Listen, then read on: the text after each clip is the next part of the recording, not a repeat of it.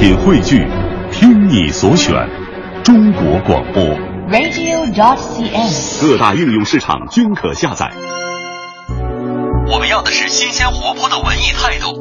我们要的是犀利俏皮的麻辣点评。文艺大家谈，你可以用温良的声音评一句江湖夜雨十年灯，更可以在午间茶歇品评文艺，喷吐八卦。周五十二点，文艺大家谈，与特立独行的文艺视角不期而遇。不期而遇。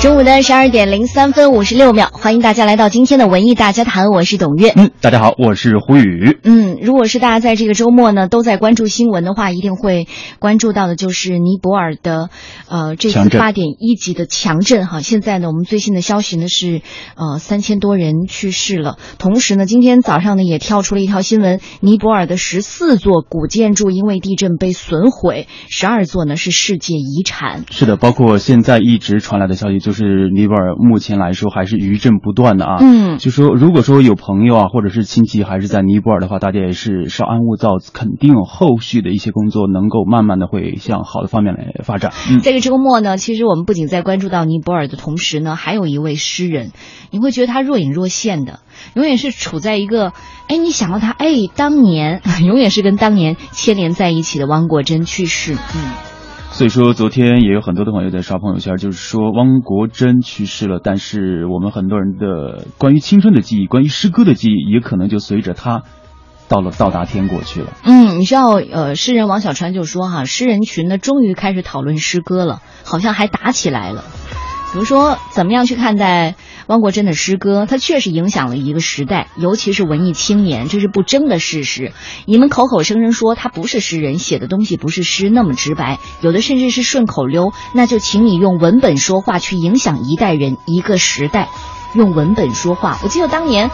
可能是最开始有一点功利的去读，因为最早的时候呢，包括这个席慕容和汪国真真的是同时期走进我的生活的。嗯，但是呢，在家里呢，只能出现汪国真，是不能出现席慕容的，因为我爸不能接受。嗯，所以说可以说汪国真也是伴随了很多人走过了他们的青春岁月，伴随了很多人他们的记忆当中关于诗歌的最完完美、最美好的记忆。那么今天的互动话题就是那些在文坛出现过的偶像，嗯，还记得哪些呢？文坛出现过的那些偶像，欢迎参与我们今天的话题互动。微信公众平台搜索“文艺大家谈”五个字。是的，那么今天呢，我们为大家准备的奖品就是《彼得与狼》以及《龙猫》的交响童话音乐会。这两部呢也是非常大家耳熟能详的交响音乐会。我们将会在五月二号组织大家去聆听这两场音乐会。嗯，也可以看哈，这应该算是很适合小朋友的，就是全家出行的。五月二号晚上，在人民大学的如伦讲堂，我们今天呢会送出四张演出票，《彼得和狼》以及《龙猫》。接下来进入我们今天的十二点娱乐播报，最新鲜的文娱资讯，最时尚的热点追踪，引爆娱乐味蕾，揭秘娱乐世界。十二点娱乐播报，根本停不下来。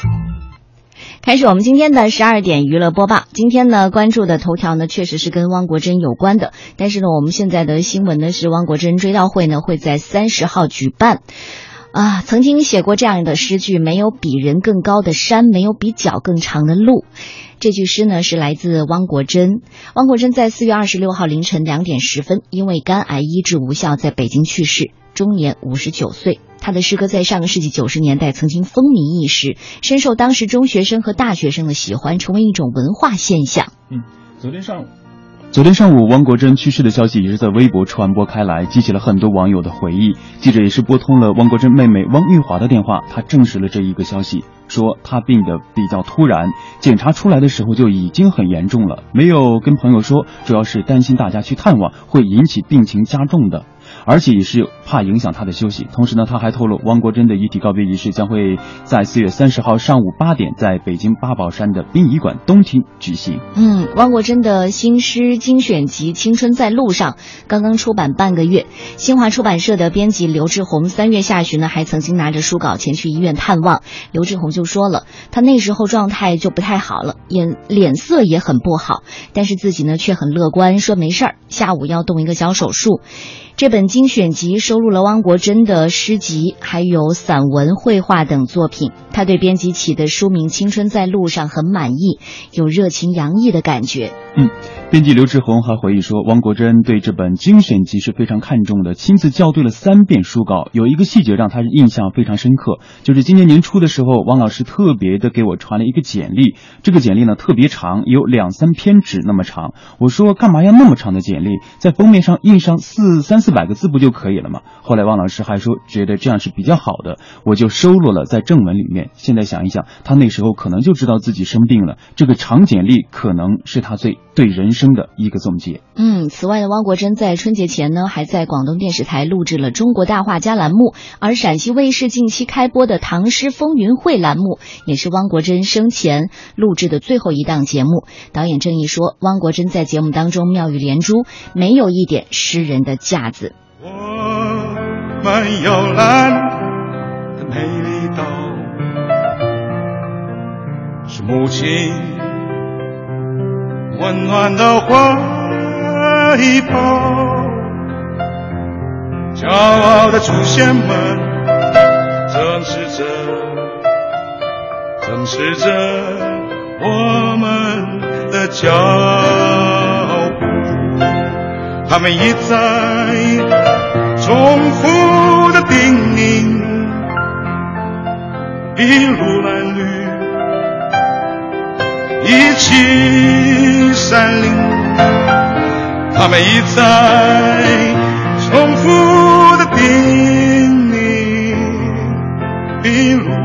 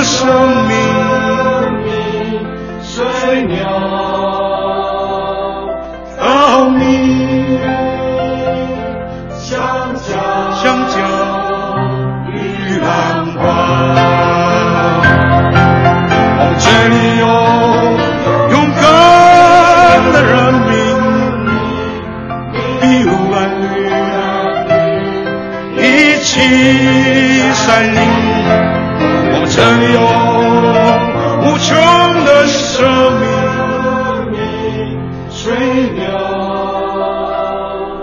稻米、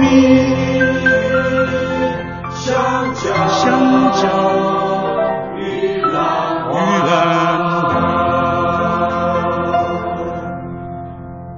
我们的名字叫做美丽。在汪洋中最瑰丽的珍珠，Formosa，美丽，Formosa，Formosa，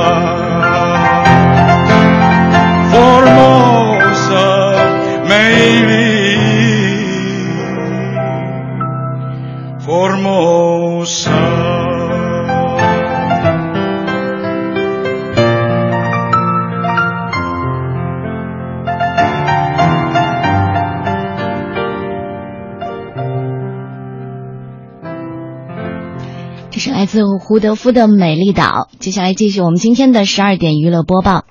关注的是杨紫琼。据香港媒体报道呢，尼泊尔在前天发生的八点一级大地震，目前呢已经超过三千多人罹难了，伤亡的数字呢还在不断的上升。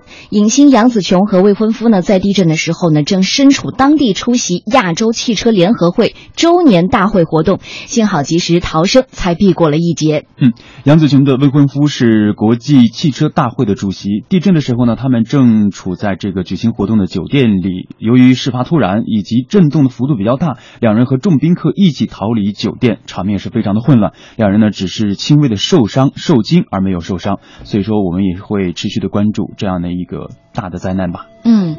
据了解呢，两人昨天呢已经经过多番转折哈，在这个抵达加德姆满都的呃机场，因为机场呢一度封闭，两人呢仍然要滞留尼泊尔，加上当地的通讯呢因为地震已经中断了，难以和外界取得联络。而香港汽车联合会会长于景基昨天在香港表态，成功。呃，和身在当地的代表取得联络，并且说他入住的那间酒店呢已经损毁，幸好及时逃出到广场。杨子雄和未婚夫情况是安全的。接下来继续关注的就是在本周末哈，本周末有一部影片，我觉得哪怕是在这个四月底这么多的青春片去围攻它的时候，仍然让它 很坚挺。对对对，这就是《速激七》。嗯，尽管呢早有预兆哈，说这个《速激七》呢会在四月二十六号本周日，呃，一定有可能突破《变四》《变形金刚四》。确实，在这个星期天的时候上映十五天之后，打破了《变形金刚四》，创下了二十亿票房纪录，还是让全世界都为之震惊的。《速激》呢，在中国票房呢，已经是再次超越北美，这也给票房带来更多的信心。你看，紧接着这个《速度与激情八》就马上宣布定档，二零一七年四月十四号将要全球公映。It's been a long day。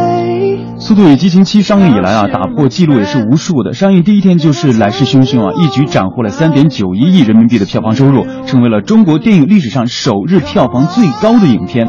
而此前大火的好莱坞影片《变形金刚四》首日票房是一点九亿，比速七呢简直是不堪一提啊。而更厉害的是呢，《速度与激情七》随后以每日破亿的票房成绩也是狂卖，轻松的超过了影史票房第二位的《阿凡达》。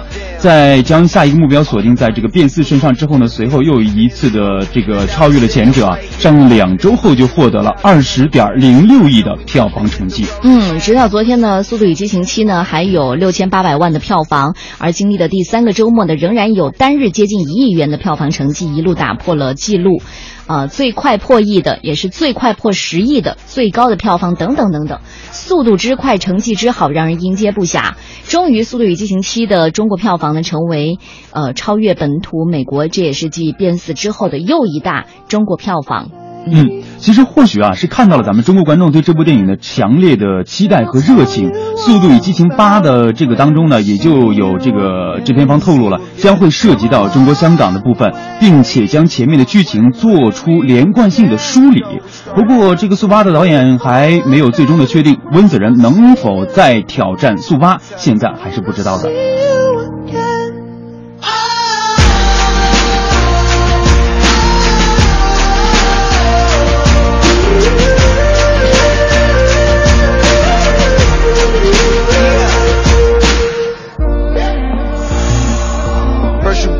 Watch your way and the vibe is feeling stronger with smog turn to a friendship a friendship turn to a bond. And that bond will never be broken. The love will never get lost. And when brotherhood come first then the line will never be crossed. Established it on our own when that line had to be drawn. And that line is what we reach. So remember me when I'm gone can we not talk about family when family's all that we got?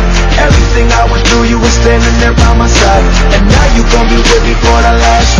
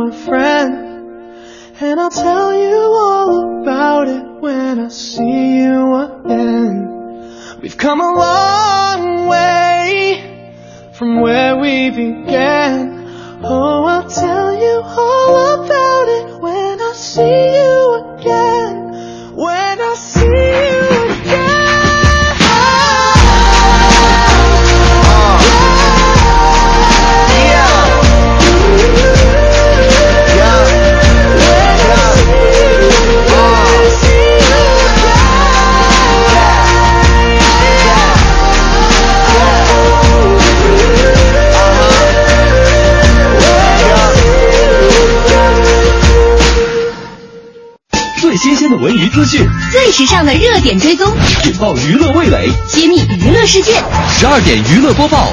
根本停不下来。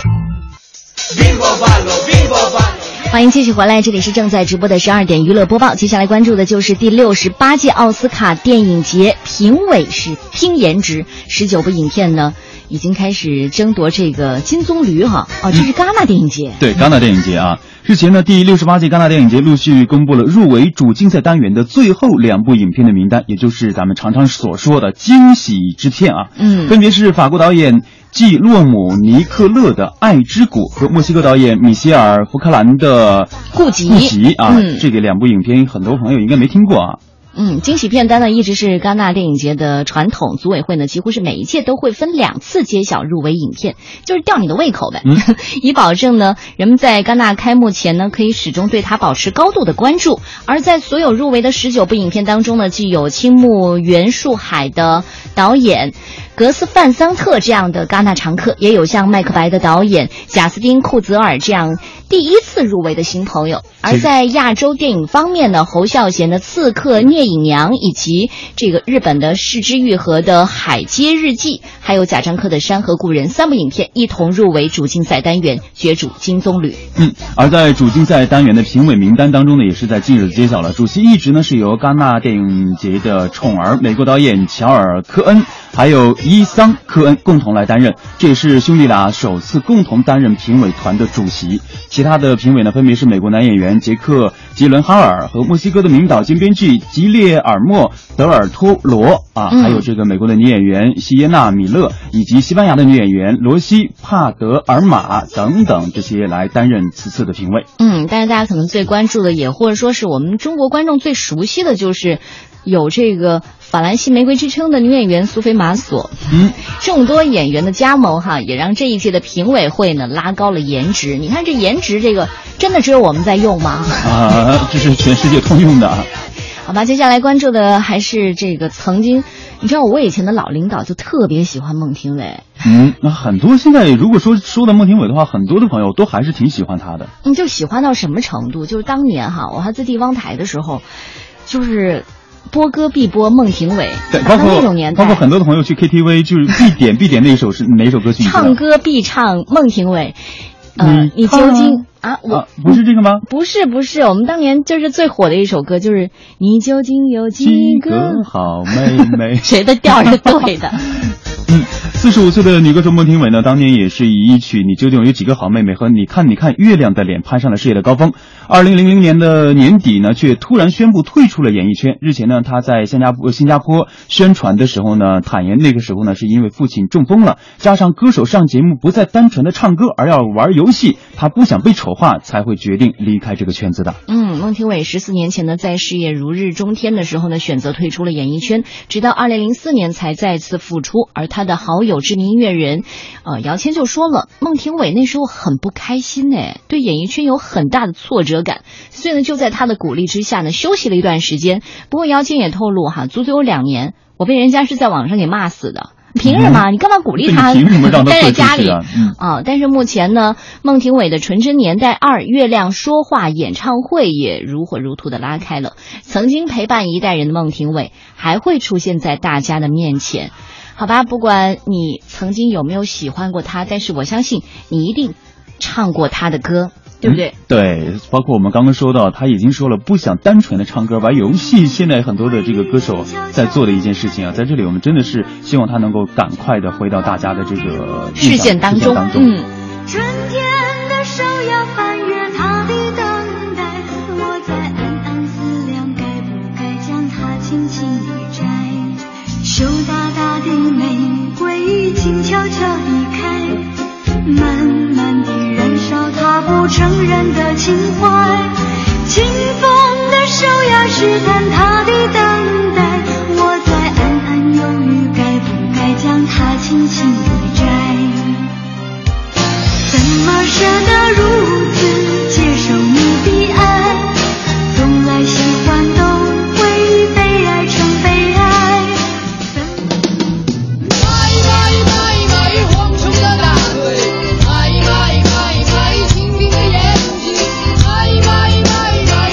时间来到了中午的十二点三十三分，欢迎大家继续我们今天的文艺大家谈，我是董月。嗯，大家好，我是胡宇。嗯我们今天的互动话题呢，就是来和大家聊一聊文坛出现过的那些偶像，大家还记得吗？欢迎大家这个时候加入到文艺大家谈的互动队伍当中来。微信在手机上直接搜索微信公众平台“文艺大家谈”就可以了。嗯，我怎么觉得今天胡宇说话有点怪啊？嗯，我真的觉得文艺大家谈有点命运多舛的感觉。文艺大家谈。弹走鱼尾纹，好吧。但是我们今天呢是一个比较严肃的话题，就是文坛曾经出过的那些偶像。嗯，是。嗯，所以我们在今天这样的一个特殊的时间，和大家来聊这样一个特殊的话题，也为大家准备了一些奖品。嗯这些奖品呢，主要有《彼得与狼》以及《龙猫》的交响童话音乐会。就是这个交响童话音乐会呢是两部作品合二为一的，就嗯你可以看这个《彼得与狼》，也可以听听《龙猫》。猫的交响童话音乐嗯，会。彼得与狼呢是前苏联作曲家普罗科耶夫呃普罗科菲耶夫为小朋友写的一部交响童话，有生动的，还有惊险的曲折的情节，故事当中的人物和动物的性格、动作、神情都是通过乐器来呈现的。比如说什么大号啊、中号啊、小号啊，分别代表什么？所以说就是形式非常的新颖，而且是旋律也是栩栩如生的，所以非常值得推荐给大家。还有一部呢，就是交响故事《龙猫》，是主要根据日本作曲家久石让来根据这个宫崎骏执导的动画电影《龙猫》而做的配乐，经过一些的整理配器，以以交响故事的形式来呈现给大家。今天我们在节目当当中将会送出四张演出票，这是在哪一天？五月二号的晚上，在人民大学如伦讲堂，我会带领听众朋友们去听一场音乐会，好好的听一场。好吧，我们今天的话题呢，就是文坛出现过的那些偶像。当然呢，这个话题的缘起呢，确实是汪国真，很多人都去争吵哈，汪国真到底算不算真正的诗人？呃，但是有一个比较残酷的现实，就是我们什么时候可以再读诗、在谈诗？比如说余秀华，还有早几年的赵丽华，你就可以看出，现在其实要引起一点一点这个社会的反响、关注的话，其实不容易，嗯，对不对？我觉得，尤其是像诗坛这样的一个，我我可以用特殊的领域来来称呼嘛，就是大家关注度不高，如果想关注的话，必须起起一点点波澜。比如说像余秀华，大家关注她，可能是因为她的身份，对吧？嗯像现在关再一次的关注汪国真，可能就是因为因为他的离去，他的离去了。嗯，但是这两天呢，我相信很多朋友可能都在自己的朋友圈去凭吊哈，可能是凭吊自己逝去的青春，也可能是缅怀那些一起读诗、抄诗、写情书的玩伴。嗯，谁还会真的就真正的从内心再说起汪国真？你知道，我真的是在朋友圈我们在说，哎，小时候真的。收到的第一封情书，因为那男孩就是抄了一句汪国真的诗，你就觉得自己好心动哎。嗯，嗯包括很多的朋友，我记得我在上学的时候，应该是高中还是初中，在我们学校的墙上，你知道吗？嗯就就就会贴很多的名人名言，当时就有汪国真的，然后呢，就是一些励志的话语来鼓励大家。嗯，因为你也是八零后，你是八五后，嗯，我是八嗯 八零初的，对嗯。我是八零初的，所以当时可能真的都被这个汪国真影响过，特别是我念书的时候哈，好像从这个小学高年级开始到初中，我的所有教过我的语文老师都说，有两个人的书你们一定要去读，一个是汪国真，一个是余秋雨，这两位的作品呢，直到后来你如果把他的谁谁谁曾经说过，你知道借用过他们的诗句的话，你在写作文的时候，写作文的时候一定会有高分。哎，对，超牛的，很功利，你对，知道吧？我记得当时好像也就是 在高考的时候，老师就教给你写作文的一套路子，就是怎么说，嗯开头的时候要引用名人名言，结束的时候要引用名人名人名言，也可以是一些诗歌，这样的话就显得自己很有文化，很有底蕴。嗯，而且还有一点就是，有朋友说，哎，你们为什么不读那个北岛的孩子？我在想，我们当时八零初哈，可能七零后的人，他可能年纪相对比较高一点之外呢，他还有这个已经有一定的这种文化素养了。但是呢，汪国真不一样，我是小学阶段就接触汪国真了。嗯，读汪国真的真的是没有门槛的，就是全年龄段你都可以读他，所以为什么他就风靡大江南北了？是好吧，我们今天的话题别忘了，就是说一说这些文坛一代又一代的青春偶像们。大家在我们青春期的时候，或者说您正处在青春期，您追过哪些文坛的偶像？欢迎这个时候呢加入到我们文艺大家谈的互动当中来。文艺大家谈就可以在手机上直接搜索微信公众平台就可以了。嗯，我们今天的是什么话题来着？嗯，文坛的那些偶像。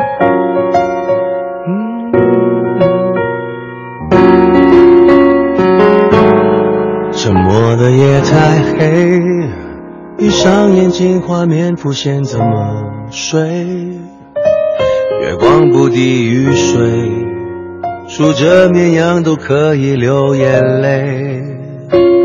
镜子里面是谁？是甘愿冒险的玫瑰。把书本打开，翻到某一回，出走一回。深蓝的天很美，到处飘着鲜花芬芳的香味，心旷神怡滋味，自己终于可以真切体会。陪伴着我有谁？有阴阳诗人的贴心安慰，不愁寂寞的我就不需要后退。你的青春是谁陪着你度过的？真的回头一看哈，我第一次看汪国真真的是已经超过二十年了，又暴露年龄了。嗯，但是你看现在在读这个郭敬明的读者，肯定不会读汪国真的。啊，对吧？因为毕竟是你的悲伤、你的忧伤和我们当年的忧伤也不一样。当年汪国真的诗歌的关键词纯真、奋斗、羞涩、友谊，但是如果说这些关键词再放到今天的话，可能很难再引起很多人的关注十几岁的这种青少年的共鸣。对，从这个意义上来说呢，每一代人他的每一代青春偶像都不一样，各领风骚十几年。来吧，看看我们在微信公众平台上的朋友们，IMS。嗯，很久没来了。他说，十五六岁的时候陪伴我们的真的是汪国真、席慕容的诗、庞中华的字、郑智化的歌、琼瑶的小说、三毛的杂文，还有，呃，夏洛蒂·勃朗特的三姐妹的作品，太多了。如今呢，都已经成为七零后的记忆符号。商业五长安，文坛偶像印象最深的就是刚刚去世的青春诗人汪国真，他的诗真的是感动了一代年轻人呢。年轻，你知道当时我爸都读他的诗吗？呃，不光是刚刚双语我长安说的，就是感动了很多的年轻人，像董月阿姨说的，他真的是陪伴了很多年龄段的人走过了他们的青春岁月。哎呀，怎么说？昨天包括很多朋友在朋友圈分享王国珍诗集的时候，再一次去去去去去去读他的时候，你会感觉到那个年代的青春就跃然在脑海当中。你知道当当年被抄的最多的诗句是哪几句吗？嗯，你没有抄过是吗？我抄过。呃，就是在写作那你文的时候都现在字还写那么难看，这个不合抄，我练字练的少，抄也是抄的。既然选择了远方，便只顾风雨兼兼程。程哎，嗯我原想收获一缕春风，你却给了我整个春天。好吧，在七零后、八零后的记忆当中，汪国真真的是青春里无处不在的印记。还有庞中华字帖上的硬笔字，那真的是。哎以前你你们那儿也流行这个纪念册吧？嗯，那肯定流行这个纪念册对，。纪念册的时候最流行的就是抄一些，反正自己写不出的句子。嗯，然后可以在写给给给自己比较心仪的女生表白的时候，我可嗯以借用两句；写作文的时候可以借用两句。嗯，有谁还记得在纸质年代那些影响了无数人的文艺男神和女神？今天在这个腾讯的首页也出现了这样一个话题哈，所以你真的会觉得周一也是满满的这种缅怀呀、好吧，刚才说的是汪国真，那你还记得这位吗？轻的，我走了，正如我轻轻的来，我轻轻的招手，作别西天的云彩。那河畔的金柳，是夕阳中的新娘，波光里的艳影，在我的心头荡漾。软泥上的青荇，油油的在水底招摇，在康河的柔波里，我甘心做一条水草。那余荫下的一潭，不是清泉，是天上虹，揉碎在浮藻间，沉淀着彩虹似的梦。寻梦，撑一支长篙，向青草更清楚漫溯，满载一船星辉，在星辉斑斓里放歌。但我不能放歌，悄悄是别离的笙箫，夏虫也为我沉默，沉默是今晚的康桥。悄悄的，我走了，正如我悄悄的来。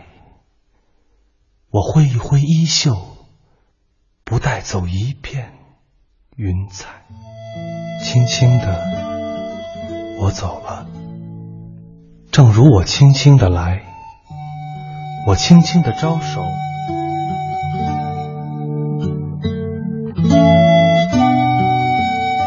徐志摩，毕生行径都是诗。我走了，正如我轻轻的来。我轻轻的招手，作别西天的云彩。即便是在现在这样一个浮躁的时候，也有很多的人，嗯，不可能不知道哈。徐志摩，嗯，还有他的《再别康桥》。其实你觉得他的这种浪漫是渗入骨子里的。我是天空里的一片云。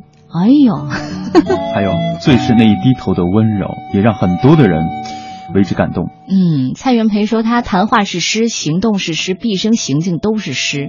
他和陆小曼还有林徽因的爱情带着浓烈的传奇色彩。哎，说到了林徽因，嗯，林徽因也曾经是很多人的偶像吧？对，人间四月天。你是一树一树的花开，你是爱，是暖，是希望，你是人间的四月天。哎呦，其实一一听到你是人间的四月天的时候，就一定会想到林徽因。这个也是被称为民国第一才女的女子啊，她的文风也是非常的清秀、细腻、优雅，嗯，非常的怀念。好吧，我们今天的话题呢，就是在文坛上的那些曾经的偶像们，你还想起了谁呢？欢迎这个时间大家参与我们的互动。嗯，接下来呢，这一位是老牛提到的。张爱玲，她说呢，我曾经最早的时候呢，看的是钱钟书，还有巴金的三部曲《家春秋》，后来呢就被这个琼瑶三毛张爱玲所深深的影响了。后来特别强调了一下张爱玲，张爱玲，好吧，张爱玲真的是这个奇女子哈。你知道，曾经也有也有人说，哎，张爱玲的那种文学太商业了。但是我想说，有谁可以像这个张爱玲一样，可以不停的写？很少吧？是她的这个作品量这么大。所以你你硬是要把它往这个商业上去靠，嗯，包括张爱玲在二十三、二十四岁的时候带来的第一个作品就是《沉香屑》和《第一炉香》，还有《倾城之恋》，也是让她光芒万丈。那个时候让所有的人记住了她。嗯，六十年代后期呢，她又在这个港台的一个声名鹊起；八十年代中期走进了咱们内地的这个读者的视野当中。嗯，我看的第一部小说呢，就是《红玫瑰与白玫瑰》，那是我看过的最后的一本书。就就 最后的 最后啊，最最后的作作品，不是就是当年就是 真正意义上的看的第一本小说，真的是《红玫瑰和白玫瑰》，那是比较早。对，后来就是他的这个《红玫瑰白玫瑰》也被搬上了荧幕，对，包括还有《半生缘》和《色戒》。得不到安宁，长马褂，白围巾，徐志摩看的星星。这夜色有点像爱玲，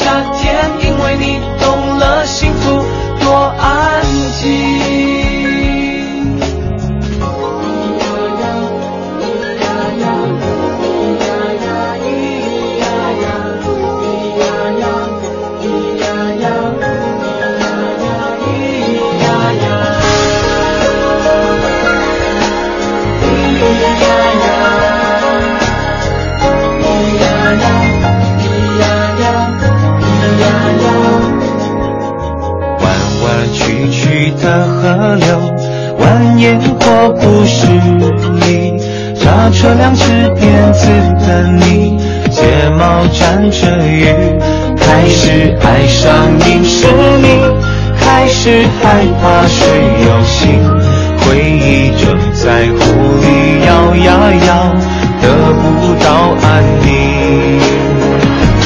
长马褂，白围巾，虚掷莫看的星星，这夜色有点长爱你，冷空气暖着心，一直诉你，我有多么的爱你，只是春天过了夏天，因为你懂了幸福多安静。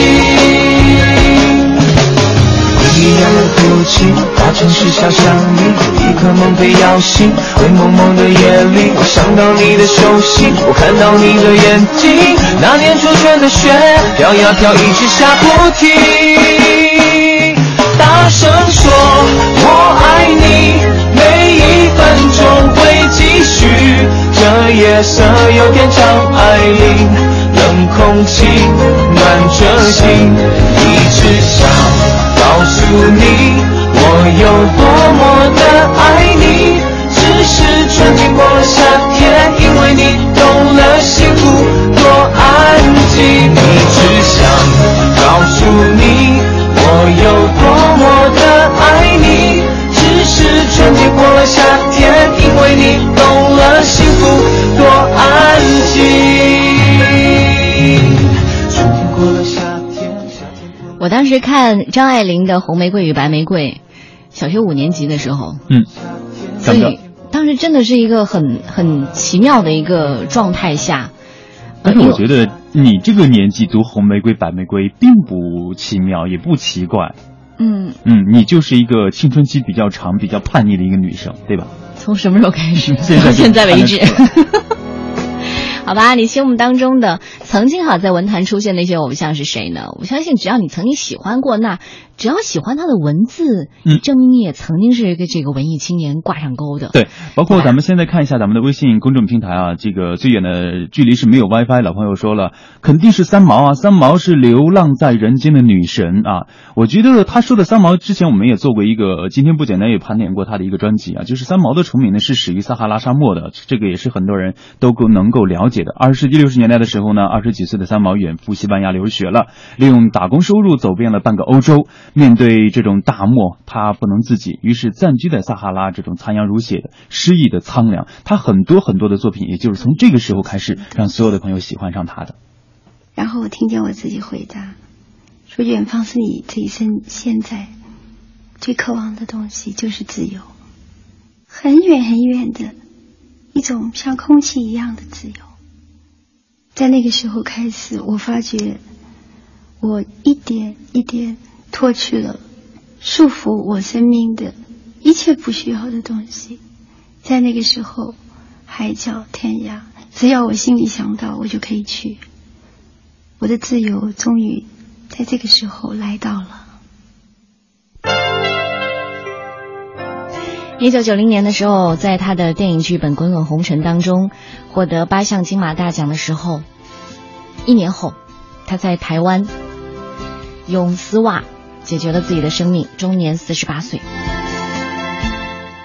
有多少人哈？就我当年也讲过，就绞丝袜绞的，嗯，把妈妈的丝袜全绞了 啊！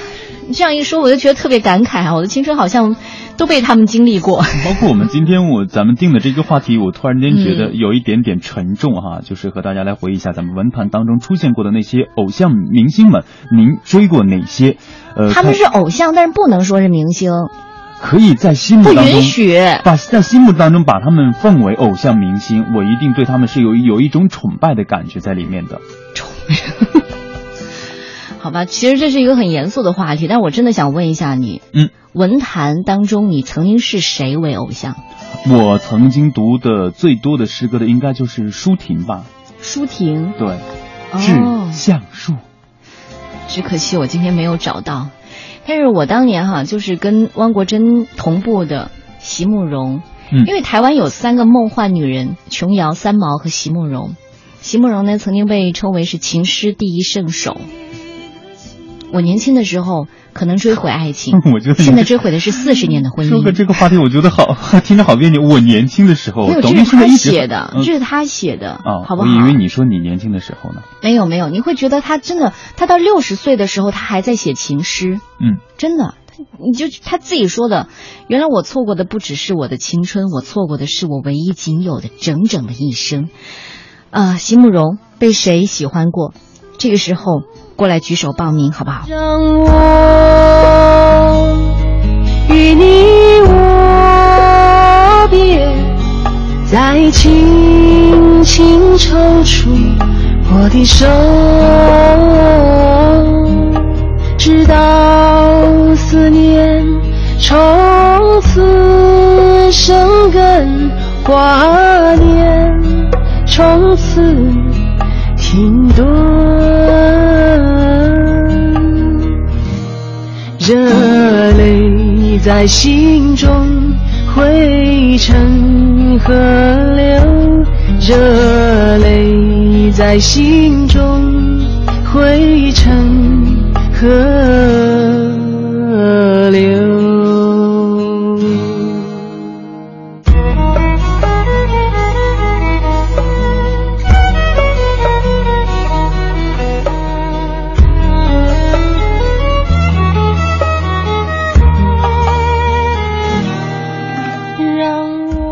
和席慕容一起在八十年代，还有一位声名鹊起的诗人北岛。嗯，再轻轻抽出我的手。北岛那句最著名的诗句就是：“卑鄙是卑鄙者的通行证，高尚是高尚者的墓志铭。”到现在为止，还是很多人的座右铭。你看，我们当年这个其实很格式化的同学录，就毕业纪念册的时候，上面一定会有你的送上一句话是吗？不是不是像送上一句一句话，就是就是你你最崇拜的一句话，就是当年可能对你的青春有所影响的一句话。然后这不是一个格式吗？你没写过吗？我我们是那种，就是毕业的时候呢，会每个人送给对方一句话，然后呢，我们都会抄一些这种卑鄙是卑鄙者的通行证啊，包括咱们今天显得自己深刻汪汪国？真的一些比较著名的句子也都会抄在上面。嗯，但是我最喜欢北岛那句诗是：“如今我们深夜饮酒，杯子碰到一起，都是梦破碎的声音。”让我说到北岛呢，又不得不提的就是顾城了，一个任性的孩子。他说：“我是一个被幻想妈妈宠坏的孩子，我任性。我的手。”确实，对顾城的这种争议很多哈。嗯。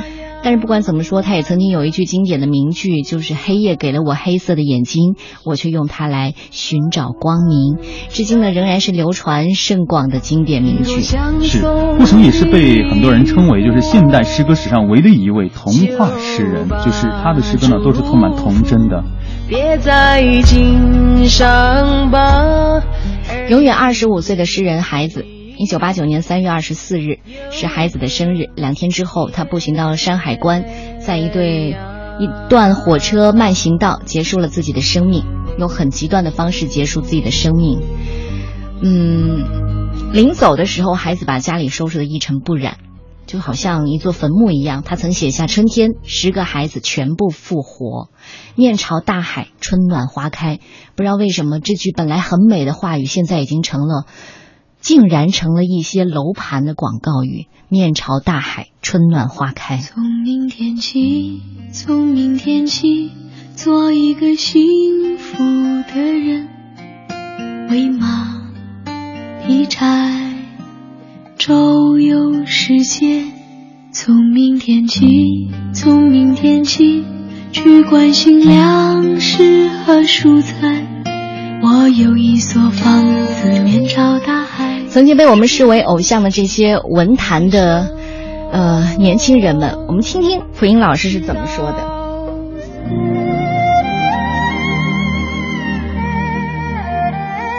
诗人汪国真的不幸去世，让很多人忆起了自己的青春时光。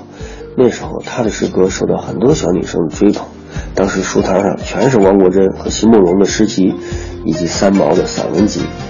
和现在的追星不同，人们对汪国真的热爱，在于他浅白的抒情和励志，赢得了青年人发自内心的尊敬。尊敬的尊是双手捧着一个酒坛，恭恭敬敬的献祭，王国珍的坛子里装的不是酒，是心灵鸡汤。老普年轻的时候是不大看得上他的抒情诗的，比起“黑夜给了我黑色的眼睛，我却用它来寻找光明”这样的诗句，汪国真的诗显得过于寡淡。后来我认识了汪国真本人，他说他知道自己的诗不够深刻，但大众喜欢。他说，我大概是这个时代少数能靠诗歌挣到钱的人了。